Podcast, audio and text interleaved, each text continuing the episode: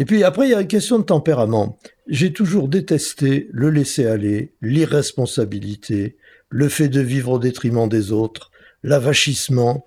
Et je me suis aperçu, sans avoir euh, l'impression de vivre une doctrine, que c'était ça, être libéral. Être responsable, respecter les talents, ne pas les spolier.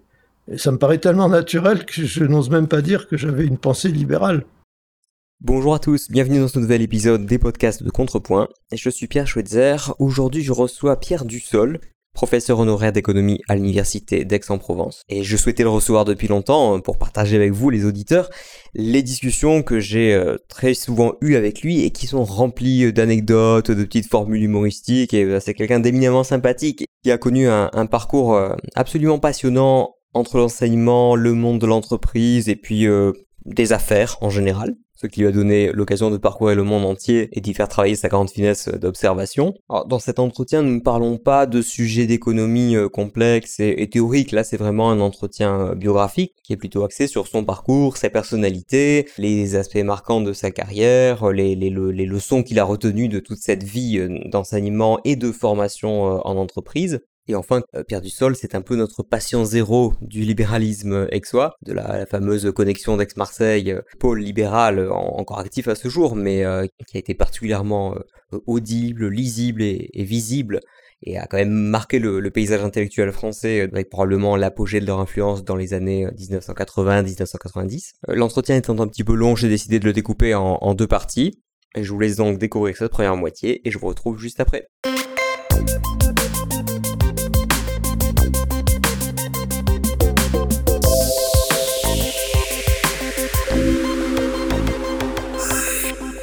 Pierre Dussol, bonjour. Bonjour. Vous êtes économiste. Alors je dirais bien professeur d'économie, mais justement vous voyez les choses de manière plus large et l'enseignement n'aura été euh, qu'une partie de votre activité. Alors je suis ravi de, vous recevoir d'abord parce qu'on se connaît depuis longtemps, notamment pour des raisons familiales. puis vous faites partie de la fameuse connexion exoise des libéraux. Euh. Je fais référence pour les auditeurs qui nous suivent depuis longtemps à l'épisode avec Jacques Garello qui nous a dit c'est Pierre Dussol qui m'a introduit au libéralisme. bon, je le refais très mal, mais, mais c'était l'idée, en gros, c'était que c'était Pierre Dussol qui était à l'origine de tout ça. Donc voilà, le Pierre Dussol, je l'ai devant moi. Comment s'est déroulé votre parcours personnel et qu'est-ce qui vous a amené à l'économie, puis aux idées libérales, ou l'inverse, je sais pas, mais dites-nous un petit peu euh, comment tout ça s'est construit. L'économie, ça m'est venu, j'allais dire presque naturellement, parce que mon grand-père, qui était professeur de grec à la faculté de Montpellier, m'avait fait lire l'économique de Xénophon. 400 avant Jésus-Christ. Je ne vais pas vous refaire le livre, mais c'est un traité de gestion d'entreprise. Et j'ai trouvé merveilleux que si longtemps avant que l'économie devienne euh, une science médiatisée, il y ait le mot déjà et les principes, qui sont des principes de bonne gestion. Et troisièmement, que le chef d'entreprise soit une femme, pour l'anecdote. Et que ça n'ait jamais choqué personne. l'économie domestique. Oui, il y avait aussi l'économie politique, d'Aristote, mhm. mais même dans l'économie domestique, on aurait pu ne pas mettre une femme. Bon, après, Stuart Mill a repris la chose euh, bien plus récemment, mais c'est une autre histoire. Et à partir de là, euh, les études euh, sont, vous avez venu naturellement à l'économie Mais d'autant plus naturellement qu'on a créé en France la licence d'économie, de sciences économiques, indépendante de celle de droit, en janvier 1960. Oui. Donc j'étais en train de passer mon bac et euh, je me suis dit, ce diplôme-là me conviendrait. D'accord. Si, ça n'avait pas été l'économie, d'ailleurs, ça aurait été euh, le droit ou peut-être même pas? Très probablement le droit, oui. D'accord. Et alors, votre rencontre ensuite avec... Euh, alors, j'allais parler de doctrine économique libérale, mais non, surtout pas. C'est pas une doctrine, on y reviendra. mais en tout cas, ce que nous qualifierions euh, d'idée libérale, euh, comment comment est-ce que ça se passe Et enfin, finalement, si, j'essaie de remonter à l'origine, hein, il y en a beaucoup qui descendent de Garello. Alors, si si idéologiquement Garello descend du sol, de qui descend du sol? C'est un peu ça la question. Bah déjà, dans la bibliothèque de mon autre grand-père, il y avait Adam Smith. Hmm. en édition de l'époque, d'origine. Et euh, ça me paraissait d'un grand bon sens. Et puis après, j'ai trouvé aussi dans la bibliothèque familiale Frédéric Bastia, euh, ah. qui euh, non seulement paraissait plein de bon sens, et il avait une petite ironie qui me déplaisait pas, pour présenter les choses. Et puis après, il y a une question de tempérament. J'ai toujours détesté le laisser-aller, l'irresponsabilité, le fait de vivre au détriment des autres, l'avachissement. Et je me suis aperçu, sans avoir euh, l'impression de vivre une doctrine, que c'était ça, être libéral. Être responsable, respecter les talents, ne pas les spolier. Et ça me paraît tellement naturel que je n'ose même pas dire que j'avais une pensée libérale. Oui, c'est ça. En fait, c'était juste une philosophie de vie normale, euh, naturelle. Euh, un tempérament. C'était vos propres valeurs quoi, qui, qui vous ont poussé ensuite à, voir que leur prolongement dans le système politique était déjà considéré comme une idée relativement marginale, puisque là, si on est dans les années 60 euh, ou un peu plus, euh, ça veut dire qu'on est déjà après-guerre, au grand temps de l'État-providence, des communistes et compagnie. Oui, de fait, l'après-guerre, que j'ai pas vécu comme adulte bien sûr, mais c'était une période un peu soviétique en France. D'ailleurs, euh, un auteur qui s'appelle Le Sourn avait décrit la France comme une petite union soviétique qui a réussi. Elle n'a pas vraiment réussi, mais elle n'a pas totalement échoué, pas autant que l'autre. Et hum, on a beaucoup fait de planification après la, guerre de 40 pour reconstruire la France. Et peut-être que dans les situations d'urgence, faut-il le faire. Mais on, y est resté. Par exemple, euh, même des gens qui l'avaient promu euh, ont regretté d'avoir maintenu les nationalisations des banques. Parce qu'ils m'ont dit, euh, oui, d'accord, peut-être en 45, euh, mais après, on n'aurait pas dû les garder. On aurait dû libéraliser la banque. Oui, parce que pour les plus jeunes qui l'ignorent, les, les banques ont été reprivatisées seulement assez tard, finalement, dans le XXe siècle, en France. Oh, oui, ça a été l'époque Balladur, puis Jospin. Hmm. Jospin aussi. Oui, oui, je crois que c'est lui qui détient le record de privatisation, me semble-t-il. Euh, comme quoi, c'est plus une question d'époque parfois que de, que de couleur politique, mais, euh, mais enfin voilà. Oui, donc en France, voilà, finalement, on n'est pas sorti de la, de la phase de planification qu'on pouvait un peu comprendre dans le contexte de euh, tout est détruit, il faut. l'urgence. Bah, c'est un peu comme une opération militaire. une opération militaire sur le terrain, elle peut pas trop laisser la place à la démocratie. Ouais mais ça n'a qu'un temps. Oui, bien sûr. D'accord. Et ensuite, comment est-ce que vous êtes euh, passé de faire vos études d'économie à fréquenter, par exemple, euh, l'association pour la liberté économique et le progrès social, qui elle était plutôt basée à Paris, etc. Donc c'était comment s'est fait la connexion?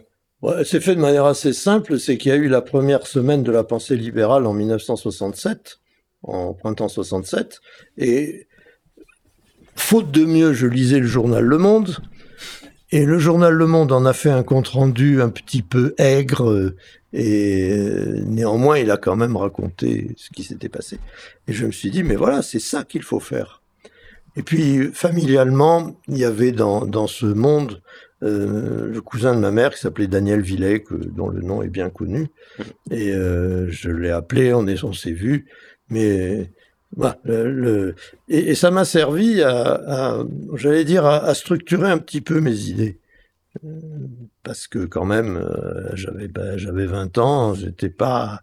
Oui, bien sûr, on sort pas déjà tout fait intellectuellement. Non, non, non, non, Donc, euh, d'accord. Et donc, vous avez commencé à fréquenter la LEPS, et, et là ensuite, j'imagine, de, de fil en aiguille, vous avez encore plus euh, comment dire, fréquenter des gens, par exemple comme Rueff ou comme qui Il y avait d'autres à l'époque. Euh, Claude, Claude, Armel qui était le, la, cheville ouvrière.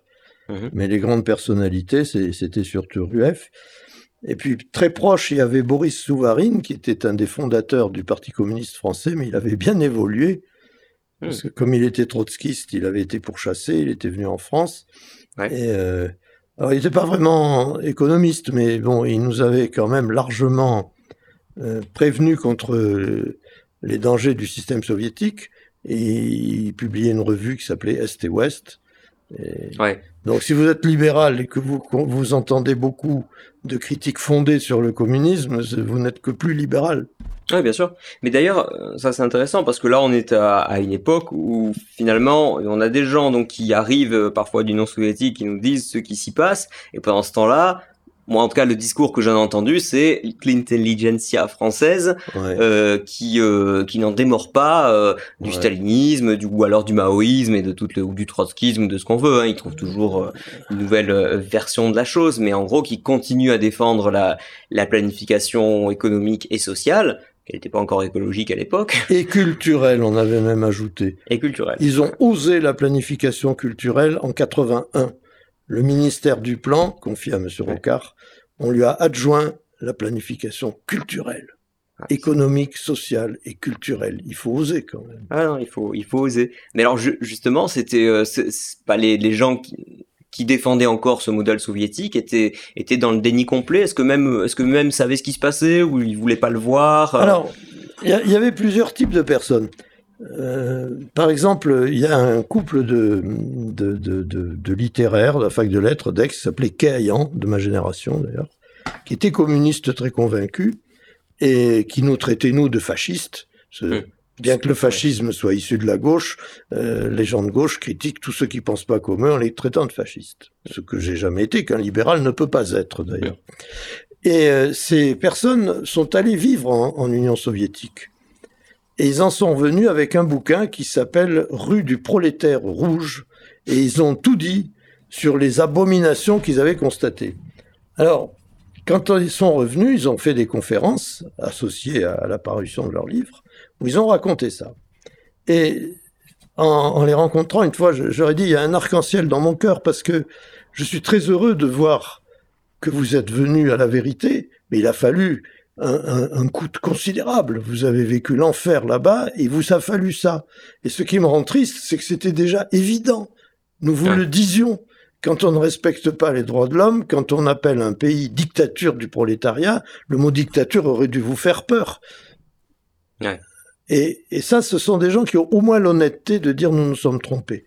Il y en a eu aussi quand la, les Russes ont envahi la Hongrie, à Budapest, vous savez, en 56. Beaucoup de personnes, j'ai plus de nom, mais se sont détournées du communisme, mais, des grands personnages. Et puis il y a aussi un, des gens qui sont enferrocés là-dedans, au point que Jean-François Revel avait écrit un bouquin qui s'appelait La Grande Parade. Il dit c'est comme un cirque. Il continue à parader, niant la vérité, alors que normalement, l'échec vaut réfutation. C'est de Jean-François Revel d'avoir dit ça. Dans un monde normal, l'échec vaut réfutation, mais ce n'est pas un monde normal. Von Hayek a, écrit un bouquin qui s'appelle La prétention présomption fatale, pardon, et il dit c'est être socialiste, c'est une dérive caractérielle, c'est de nature psychiatrique, évidemment pathologique. Euh, peut-être qu'être libéral, c'est psychiatrique, mais dans le sens euh, normal. Est-ce qu'il dit vraiment c'est psychiatrique ou est-ce que c'est l'idée qui... Euh... c'est l'idée. Enfin voilà, c'est une formule pour résumer. Non, je, dis ça parce qu'on reproche souvent justement à nos, à nos camarades communistes de d'avoir euh, psychiatrisé toute mmh. déviance comme une maladie mentale, etc. Mais là, c'est plutôt que c'était une, une inclinaison au niveau du caractère. Oui, c'est caractère, c'est le caractère qui vous pousse. Ouais. Comme il y a des gens plus farfelus que d'autres, Enfin, chez les socialistes, il y a quand même cette espèce d'idée haineuse de toujours donner des leçons aux autres. Ouais. Par exemple, je sais pas moi, un, homme de droite qui est contre les armes à feu, il n'a pas d'armes à feu, point. Un homme de gauche qui, qui, est contre les armes à feu, il veut préférer prendre une législation répressive il, culpabilise tout détenteur d'une arme à feu.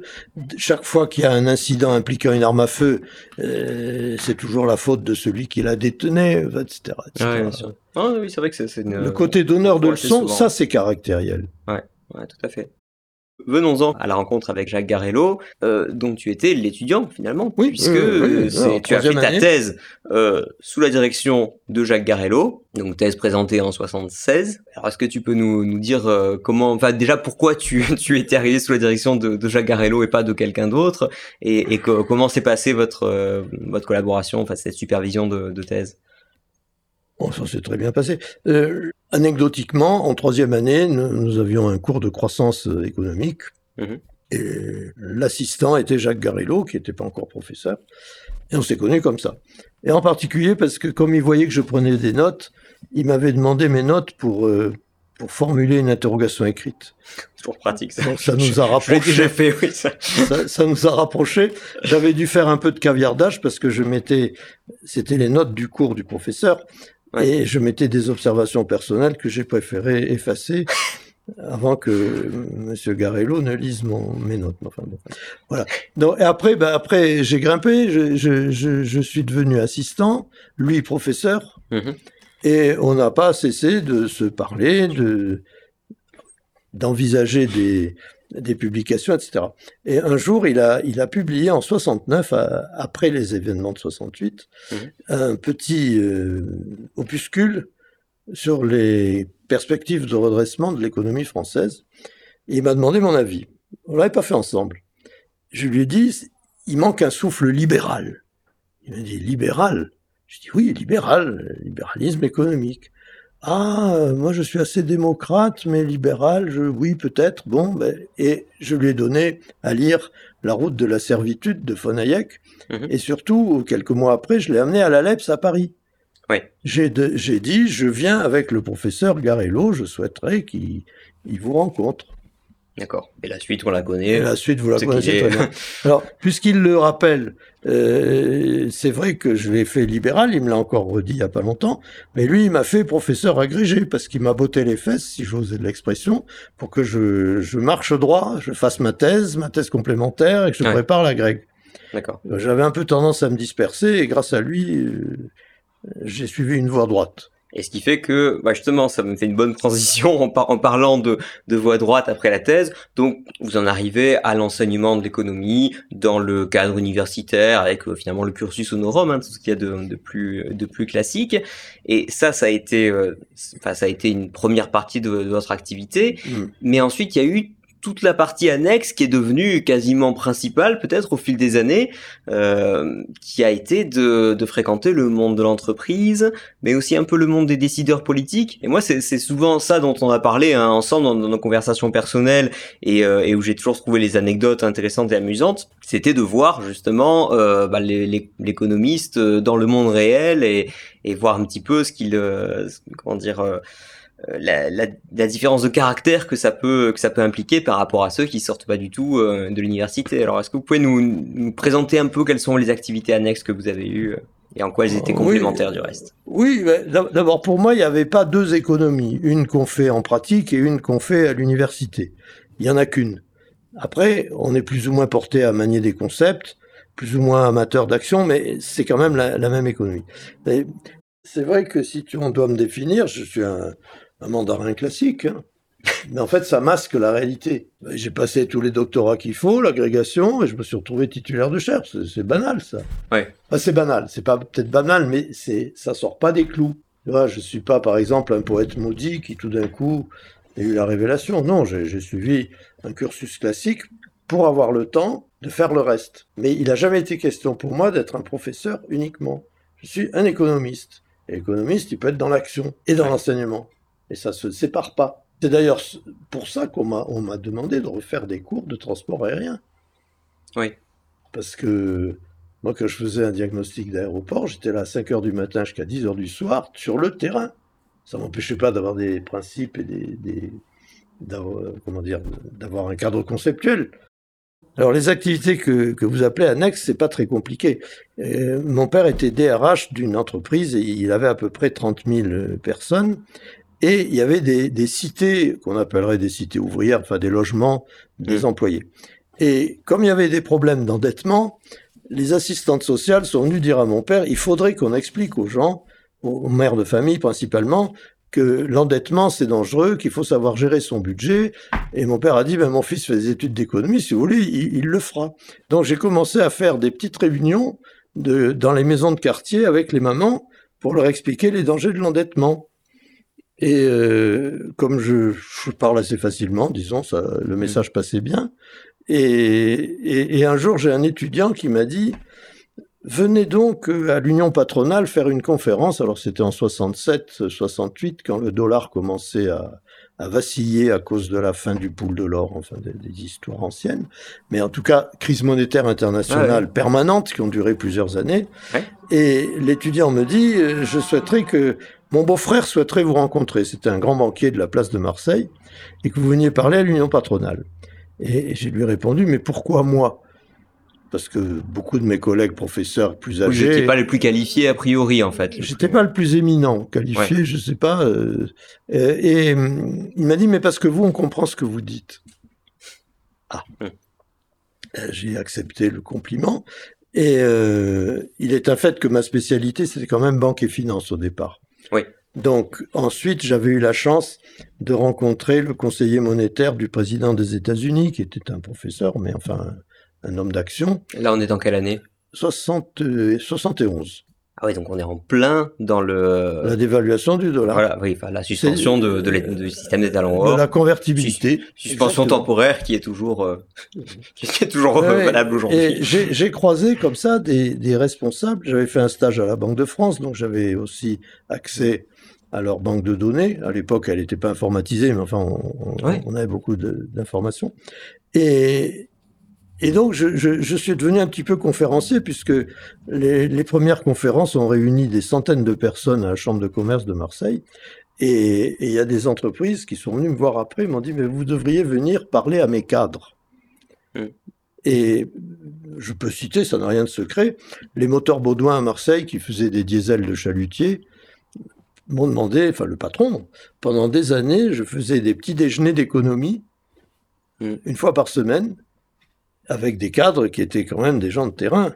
Et le défi, c'était de leur faire passer des concepts économiques mais alors justement, ça, ça me, ça m'inspire vraiment une question euh, qui me revient souvent. Est-ce que les cadres ne sont pas a priori les mieux placés, les cadres d'entreprise, euh, parce que eux font l'économie euh, Est-ce que, est-ce que quelqu'un qui arrive avec entre guillemets sa théorie, ses concepts économiques, a quelque chose à leur apporter? Qu'est-ce qu'on leur apporte en pratique à ces gens-là qui ne découvriraient pas par eux-mêmes sur le terrain en, en se cassant la gueule si nécessaire? On leur apporte souvent le fait de combler une lacune. Dans les écoles d'ingénieurs, l'économie, quand il y en a, c'est un parent pauvre. Hmm. On m'avait demandé de faire des, des, topos aux arts et métiers à Aix, par exemple. Les ingénieurs sont très câblés, comme on dirait, pour comprendre l'économie, parce qu'il y a une logique, et ce sont des gens logiques. Mais dans les programmes, les coefficients d'examen sont pas favorables à l'économie, donc ils négligent. Donc c'est un public qui est à la fois, euh, là, il a des lacunes, et en même temps il est ouvert. Et il est porté à comprendre. Ensuite, le dernier point est pas négligeable du tout, il manipule des enjeux à forte euh, valeur financière. Par exemple, chez Exxon, quand il décidait de faire, de construire une raffinerie, elle était évidemment conçue et construite par des ingénieurs, mais la logique économique qui était derrière, il la captait pas forcément ou bien chez Eurocopter, quand ils, achetaient un centre d'usinage, les ingénieurs achetaient très bien ce qu'il fallait, mais ils mesuraient pas toujours à quelle vitesse on allait faire des économies qui permettraient de rembourser l'investissement. Et ils étaient ravis qu'on fasse le passage entre leur vie technique et les enjeux financiers. Et à l'époque, il n'y avait pas les, les, cadres financiers qui étaient suffisamment formés à ça dans les entreprises, parce que par exemple le côté bah, comment est-ce qu'on planifie un investissement, euh, son amortissement, etc. Euh, bah, il y, a des gens dans les entreprises et à l'extérieur d'ailleurs qui, euh, qui font ça, mais pourquoi un économiste de l'université quoi? C'est ça qui est. Alors, alors, alors c'est parce que c'était vous en particulier et pas euh, n'importe qui de l'université aussi. On me connaissait parce que j'avais conseillé, j'avais fait partie d'un groupe de travail pour concevoir un nouvel hélicoptère, mais c'est pas ça les, les entreprises qui me demandaient, ils achetaient ma pédagogie. Et par exemple, vous avez dit, il y avait des directeurs financiers, tout à fait. Et d'ailleurs, systématiquement, je demandais à les rencontrer pour préparer mes, mes exposés, mes séminaires. Mm-hmm. Et ils me disaient très nettement, on en sait largement assez, mais vous, vous saurez mieux l'expliquer que nous. Donc, ils déversaient sur moi tout leur savoir en, confiance, puisque je, respectais la confidentialité. Et il me disait, vous ferez la pédagogie, vous allez envelopper tout ce qu'on vous a dit dans une pédagogie. C'est ça qu'on achète. D'accord. Et ça, beaucoup d'entreprises, ça a été comme ça. Par exemple, il y a un groupe chimique où je suis intervenu dans une quinzaine d'usines. Mhm. J'ai demandé à rencontrer les directeurs des usines, les uns après les autres, et chaque fois je leur ai dit veuillez me dire quel est le message, message économique que vous jugez prioritaire de faire passer. Et ils pouvaient pas me dire qu'ils en avaient pas. Mais ils étaient libérés, en fait, de, de, la pédagogie. Ils m'ont dit, mais très bien, vous allez l'expliquer. Il y en a même avec qui j'ai fait des duos. Oui, ils venaient à euh, mon séminaire et, en, d'autres termes, ils, validaient mes présentations en donnant des compléments.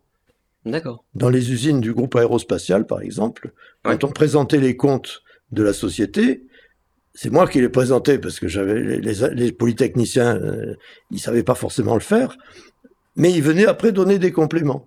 D'accord. C'est cette, euh, articulation entre les deux qui. Euh, Encore une fois, ils, ils, comprennent très vite, mais il, il, a, il a fallu qu'à un moment on leur explique. Oui, bah, c'est-à-dire que parfois ils ont peut-être, ils sont comment dire, ils ont, ils ont pas une incitation particulière à penser autrement parce que si eux comment dire, ne, comment dire, si, si, si, eux bénéficient par exemple des effets positifs de telles décisions techniques et qu'ils n'ont pas à supporter les coûts économiques ou les retombées euh, négatives éventuelles à plus long terme ou Dieu sait quoi, bah, pourquoi est-ce qu'ils feraient autrement? Je dire, ah, mais je les incrimine pas du tout. Ah, bien sûr, oui. Mais, c'est vrai que oui. Alors, c'est pas toujours le cas aux États-Unis où, où, les gens sont mieux formés, ils ont le complément d'économie qui va bien. D'ailleurs, euh, je n'invente rien, les IAE, oui. Ça, ça, veut dire ça. Les IAE ont été créés par Pierre Tavatoni pour donner à des non-économistes de formation ce qui allait avec. Par exemple, un médecin qui veut devenir, euh, qui veut ouvrir un laboratoire d'analyse, s'il n'a pas des principes de, des, connaissances en gestion, et, et c'est ça la clientèle. Alors que là, aujourd'hui, la clientèle de l'IAE, c'est souvent une spécialité après des études d'économie, mais c'est pas du tout l'esprit de départ. et, Pierre Tavatoni avait compris ça aux États-Unis, où les écoles d'ingénieurs avaient des programmes de, formation à l'économie. Ils avaient dans, dans, le programme de l'économie. Ouais, d'accord. Alors chez nous, pas du tout. Et, j'ai un peu fait ma fortune sur ça. Ouais. ma fortune, c'est bien grand monde. euh, avec Garello, je, je, je, faisais des dessins, j'illustrais, tu vois, ça, ça plaisait beaucoup, ça. Le fait que ce soit des cadres majoritairement ingénieurs, est-ce que c'est lié euh, à l'époque, au fait que c'était la France, ou simplement euh, euh, au type de d'entreprise avec lesquelles finalement tu avais développé un portefeuille d'activité et qui était majoritairement dans l'industrie? Oui, c'est plutôt ça, parce que le la première, les, les, deux premières entreprises qui m'ont qui m'avaient entendu, dont les patrons m'avaient entendu en conférence et qui sont venus me voir à la fin en disant on est chez nous. Il y avait les moteurs Baudouin, donc diesel de chalutier, dirigés par un polytechnicien. Euh, et le second, c'était les chantiers navals de la Ciotat. Donc c'est vrai que clairement.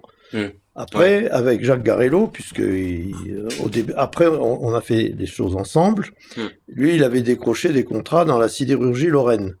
Là aussi, on était dans l'industrie, même l'industrie lourde. Oui, la bonne grosse industrie. Et puis, on est passé de, de l'industrie lourde à l'automobile avec Peugeot, Peugeot Citroën. Donc, c'est vrai que, oui, le cœur de métier, c'était dans ces industries-là où il y a énormément de polytechniciens, centraliens, arts et métiers. Oui. Donc, euh, des gens à qui il manque la formation économique. Alors, si j'étais un peu méchant, je dirais que la formation économique aussi dans ces écoles, elle est souvent confiée à des mauvais économistes. Bah, en tout cas, il me semble que ça va pas mal avec la, la mentalité euh, de, des ingénieurs de, de vouloir planifier quelque chose. C'est en fait le, le concept de euh, d'ordre spontané est quelque chose qui leur euh, parle moins volontiers qu'à d'autres parce que c'est normal aussi. Ils, travaillent sur des sur des projets, il faut rien laisser au hasard, il faut que les conséquences de chaque chose soient bien prévisibles, etc. Donc peut-être aussi ils sont pas câblés pour. Alors ces choses-là. Il va pas immédiatement en tout cas. Il faut s'entendre sur, sur ce qu'on met dans la planification. Quand vous devez faire un lancement de fusée un jour J, compte tenu des conditions, etc., vous ne pouvez que planifier l'opération. Oui. Est-ce que ça vous autorise à vouloir planifier l'ensemble de l'économie? C'est non, ça c'est abusif. Oui, mais justement, euh, est-ce que est-ce que n'ont pas tendance simplement à, à, projeter sur le reste de l'économie euh, ce qu'ils voient comme euh, ah réalité dans, dans leur entreprise? Finalement, si, si on planifie, en plus, bah, c'est intéressant l'exemple d'un lancement de fusée. Typiquement, c'est le genre de projet qui est planifié de manière assez centralisée, mais qui est déjà un projet d'envergure considérable quand même, qui, qui, implique des milliers de personnes, etc. Donc pourquoi est-ce que c'est un problème dès qu'on passe à des millions de personnes et à l'échelle d'un pays, alors que ça ne l'est pas quand on est dans, dans le cadre d'une entreprise. Ça, j'imagine, c'est pas forcément évident. Alors nous, évidemment, si on a lu Hayek et, et quelques autres auteurs là-dedans, on, on, connaît la réponse, mais c'est pas évident euh, pour les pour les gens normaux et pour les ingénieurs. Les gens normaux. L'expression est un peu malheureuse, mais, mais, enfin, bon, voilà, on se comprend. Ben, ce cas, c'est que quand, quand, vous faites une opération de moyenne envergure, il faut une autorité. Par exemple, même un, communiste qui fait construire sa villa, il, il, sera très content si les corps de métier sont bien organisés, si le plombier n'arrive pas euh, six mois après le carreleur, et ainsi de suite. Et, là, il n'a pas tort d'être content qu'il y ait une planification. Maintenant, de là à imposer sa volonté aux autres, parce qu'une planification euh, qui va au bout, elle, ne laisse aucune liberté à personne.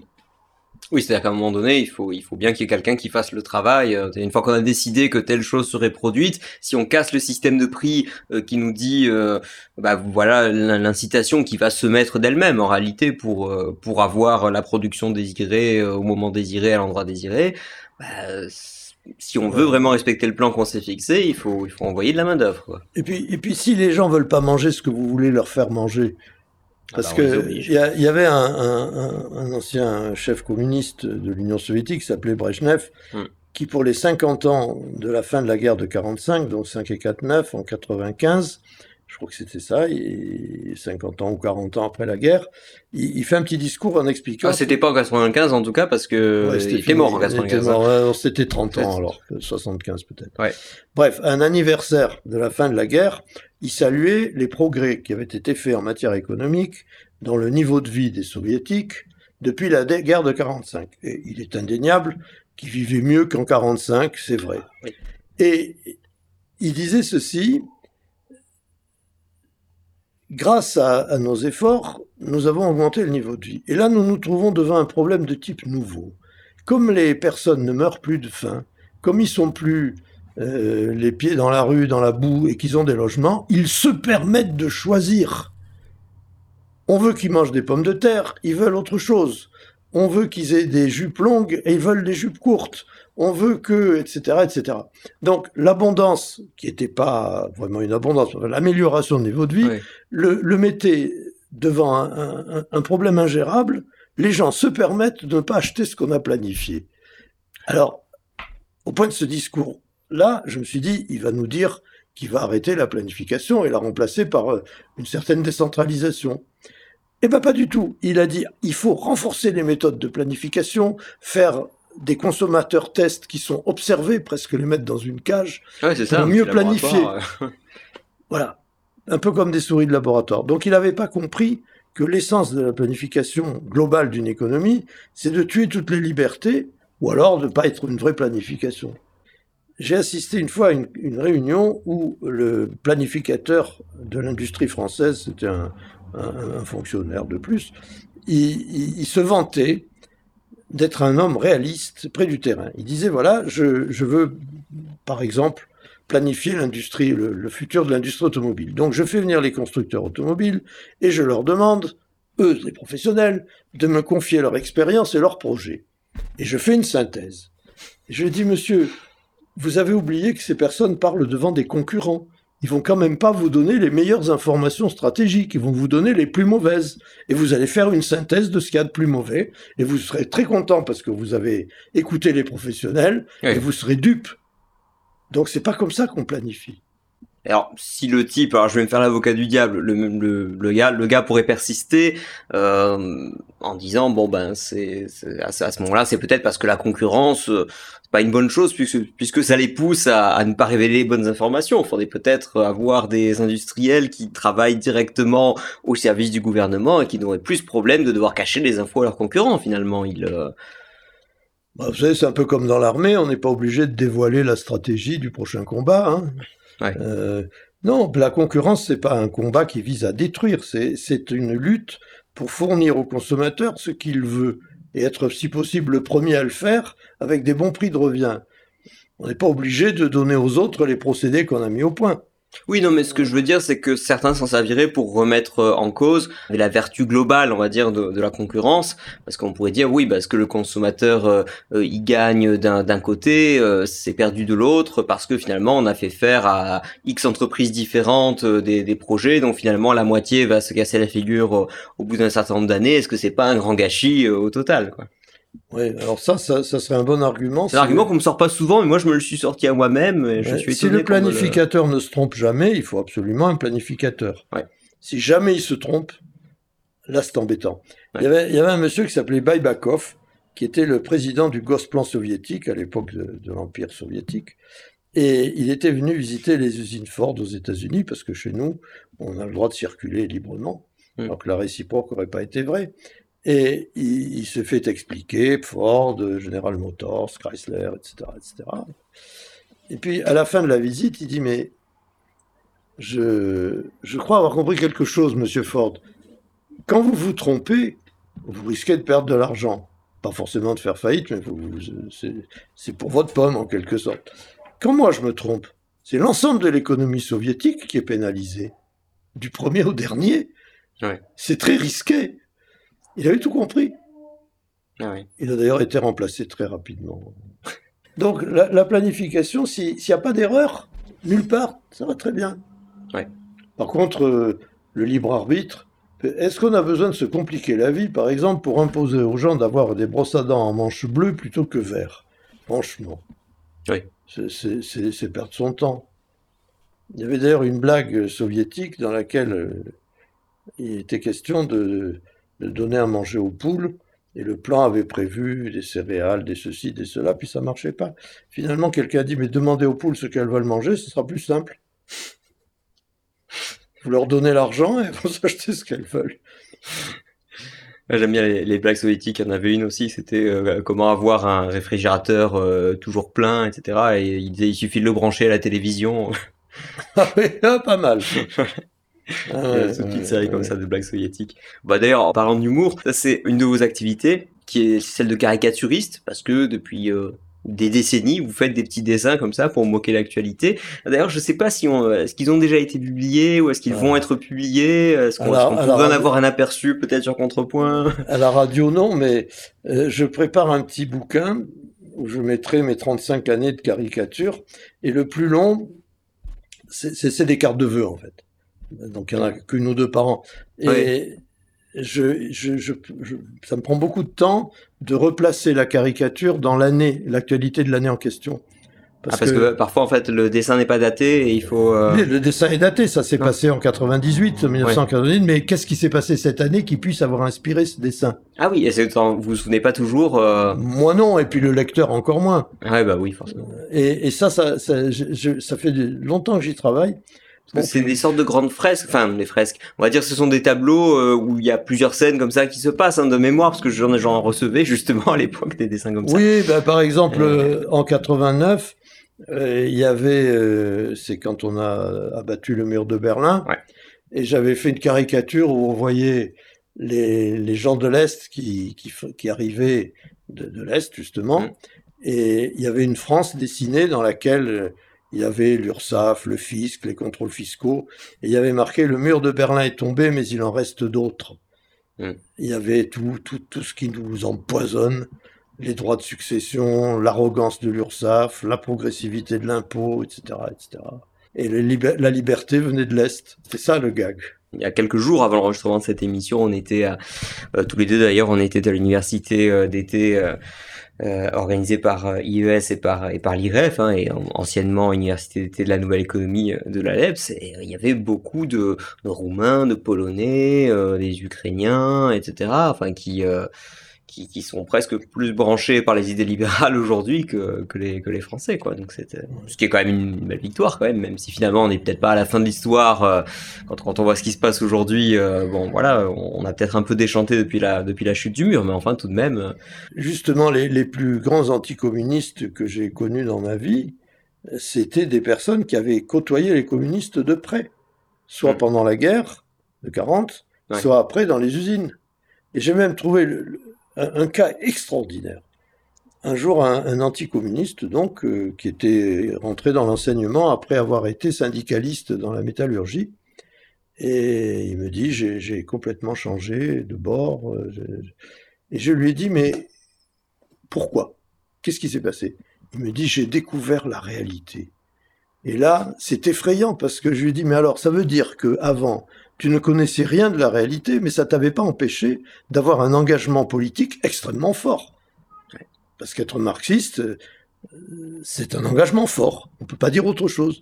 Ouais, Eh ben parce oui. que lorsqu'on croit à la vision, la beauté de la vision éclipse euh, la leader de la réalité euh, qui est derrière. Quoi. On pourrait légitimement avoir envie d'un monde où il n'existerait pas d'inégalité, mais on serait en même temps tous prospères, etc. Enfin, si, si tout ça n'était pas une contradiction logique, on pourrait comprendre que, Ouais, ça, que, que ces gens le souhaitent. Enfin, ça bon. s'appelle bisounours. ça. Oui, c'est bisounours, c'est ça. Ben, puis, euh, C'est souvent ce qu'on souhaite. De toute façon, les, les intentions sont toujours pures. Mm. Je connais aucun gouvernement qui dise autre chose qu'il faut la prospérité pour tous, il faut des emplois, il faut que les enfants aient des bonnes écoles, les familles des bons logements. On dit toujours ça. Par contre, les moyens pour y arriver, il y en a qui emploient des moyens exécrables, qui sont Ouais. à l'inverse du but poursuivi. Alors certains le savent et sont cyniques, d'autres le savent pas, ils sont ignares, et les uns comme les autres sont dangereux. Et pour rebondir sur l'anecdote de ce syndicaliste, euh, justement, dans votre euh, expérience des entreprises et en particulier dans l'industrie, est-ce que ça vous ferait dire que euh, il existerait une place pour les syndicats si nous n'étions pas dans un système où les syndicats étaient aussi centralisés, soviétisés, subventionnés à fonds publics, etc. en gros, est-ce qu'il y a une activité syndicale compréhensible et, légitime dans, dans la libre entreprise je n'ai aucune objection contre les syndicats, ce sont des associations libres. Je vois pas trop pourquoi elles seraient financées par l'État, par contre, ah c'est-à-dire par mais ça, je pense que pour un libéral, le syndicat fait partie de la liberté d'association. Mm. Euh, c'est rien à dire de ce côté-là. Mais euh, alors, il y a syndicats et syndicats. Hein. En France, ils sont particulièrement euh, mal orientés. Et il y a plusieurs choses. Par exemple, quand en 71 il y a eu des lois sur la formation permanente, l'éducation nationale voulait se faire attribuer le monopole de la formation euh, en entreprise, notamment en économie. Les syndicats n'ont pas hésité à dire qu'il n'en était pas question. Ils ont préféré des, des, euh, des prestataires libéraux. Et alors l'autre chose, c'est que j'ai animé des séminaires de ce qu'on appelle les comités européens. C'est-à-dire qu'en Europe, les entreprises ont un comité d'entreprise européen quand elles ont des établissements dans plusieurs pays d'Europe. Pour des groupes comme Peugeot ou comme euh, Rodia Solvay, par exemple. Je, mm. peux les nommer, c'est pas secret. Et là, il y avait que des syndicalistes qui étaient élus, élus d'élus, c'est au deuxième degré, qu'ils étaient délégués par les élus nationaux au, au comité européen. Et j'ai vu, alors il y avait plusieurs pays mélangés. D'ailleurs, il y avait des cabines de traduction. Et alors, il y avait par exemple des communistes espagnols, ils s'affichaient, la CGT est espagnole d'ailleurs. Il y avait des Suédois, des Italiens, des Hollandais, bref. Euh, et je me souviens très bien qu'un jour, le premier que j'ai fait, dès que j'ai eu présenté mon programme, un responsable CGT s'est levé a dit je suis contre cette formation parce que c'est la voix du grand capital qui parle à travers un enseignant dévoyé, je ne sais plus quoi, enfin bon, etc. Et j'avais pas commencé. Alors je lui ai dit monsieur, votre organisation a approuvé ce programme, donc je ne sais pas que vous dire, vous ne saviez peut-être pas. Et avant que j'ai terminé, il y a l'espagnol qui s'est agité et évidemment, il était traduit en français. Et il a dit, mais enfin, on a la chance d'avoir un expert indépendant qui va nous expliquer des chiffres utiles à comprendre la gestion de notre entreprise. Et toi, tu, tu, tu veux même pas entendre ça. Mais c'est des gens comme toi qui discréditent le syndicalisme. Ah ouais. Et quelque temps après, les, ça illustre bien quand même. Euh, les autres syndicalistes de la CGT m'ont dit oh là là, il fait partie de ces imbéciles qui nous. Bon, bref. Donc il y a plusieurs façons de et euh, dans un syndicat comme Force ouvrière, par exemple, qui est assez décentralisé, Force ouvrière euh, dans les usines d'hélicoptères à Marignane, c'est pas le même qu'à l'usine de Nantes chez mmh. Airbus. Euh, donc il y a des variétés locales. Puis derrière, il y a toujours des hommes. Un, jour, par exemple, euh, des syndicalistes que j'avais rencontrés dans le bureau du DRH de leur usine me disent Ah, ah, vous l'économiste, ah oui, le profit, l'argent euh, qui corrompt tout, etc. Je dis, c'est pas l'argent qui corrompt, c'est la cupidité. S'il n'y avait pas d'argent, il y aurait des envieux qui voudraient la voiture du voisin, qui voudraient la femme du voisin, qui voudraient la maison du voisin. C'est pas l'argent. Oui, ça c'est toujours très naïf d'imaginer que, que c'est l'argent en lui-même et non pas ce qu'il représente qui, euh, qui excite euh, les passions. Quoi, c'est exactement ça. Eh ben, ils ont été corrects. Ils m'ont dit, mais vous devriez venir nous faire une conférence, ce serait intéressant. Donc oui, il y a hmm. des gens qui sont ouverts. Ah oui. Donc il est un peu je ne peux pas parler du syndicalisme en général. Par mmh, contre, le syndicalisme français subventionné et manipulé par des, agents d'influence, c'est, on va dire poliment que je suis beaucoup plus réservé. D'accord. Bon, ça, c'est politiquement correct. Et voilà pour cette première partie de l'entretien. Merci pour votre écoute. Les auteurs, euh, personnes, ouvrages qui ont été mentionnés dans cette première partie d'entretien, vous les retrouverez comme d'habitude en description d'épisode dans la section dédiée. Naturellement, vous pouvez toujours soutenir nos efforts euh, chez Contrepoint, qui je le rappelle est un, journal à but non lucratif, en nous faisant un don c'est-à-dire en fait en faisant un don à l'association libéraux.org qui édite Contrepoint, et pour ça vous allez sur www.contrepoint.org et vous y trouverez une rubrique qui vous permet de faire des dons. Merci mille fois à tous ceux qui l'ont déjà fait, merci d'avance à tous ceux qui le feront, et de toute façon, euh, commencez déjà par partager l'émission, ça nous aide énormément à gagner en visibilité. Quant à moi, je vous retrouve dès la semaine prochaine pour la suite. Moi-même ainsi que toute la rédaction vous souhaitons d'excellentes vacances et je vous retrouve la semaine prochaine. À bientôt